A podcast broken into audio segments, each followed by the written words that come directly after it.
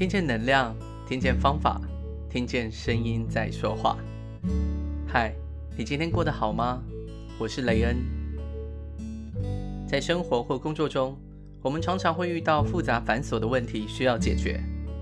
而在我们面对各类不同的问题时，要如何看透问题的本质，精准地解决问题呢？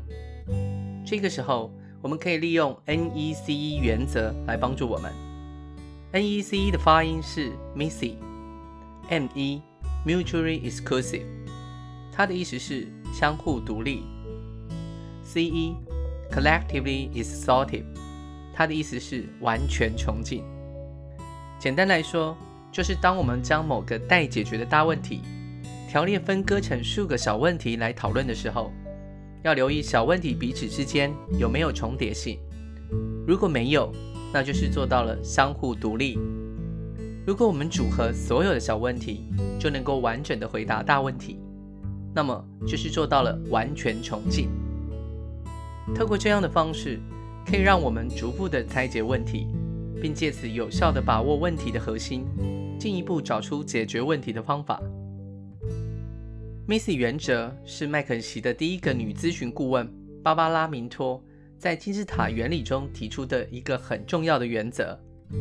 金字塔原理是他在1966年被派往英国伦敦，负责提高麦肯锡欧洲员工的写作能力的时候发现的。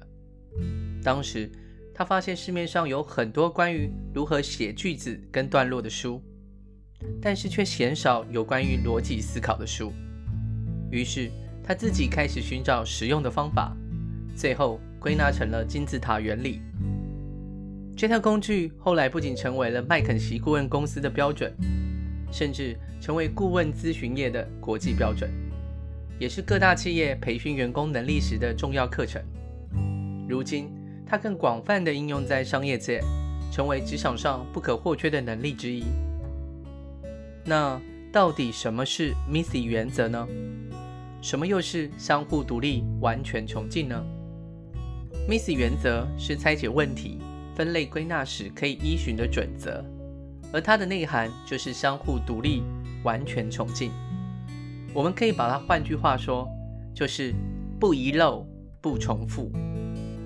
它指的是将某一个整体，不论是客观存在的还是概念性的整体，当它划分为不同的部分时，必须保证划分后的各个部分能够符合以下的要求：第一，完整性，也就是没有遗漏。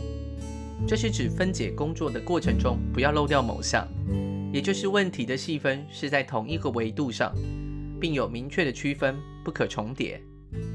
第二，独立性，也就是没有重复。这是强调每项工作之间要独立，无交叉重复。也就是问题的分析要全面周密。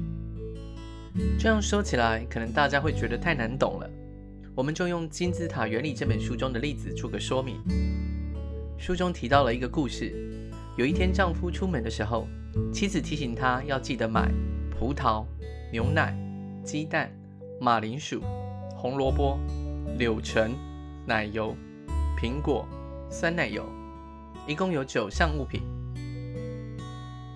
你还记得我刚刚说了哪些东西吗？大部分的丈夫回家的时候只带回了报纸跟葡萄。那么我们要如何才能记住这些东西呢？我们可以先分类再归纳，把相似的东西分成同类。例如，把马铃薯、红萝卜归纳为蔬菜类，把牛奶、蛋、奶油、酸奶油归纳为乳制品，把葡萄、柳橙、苹果。归纳为水果，这样我们就可以先记得要买蔬菜类、水果类跟乳制品三类的物品，而这三类彼此也不重复、不遗漏，符合了 MISSY 的原则。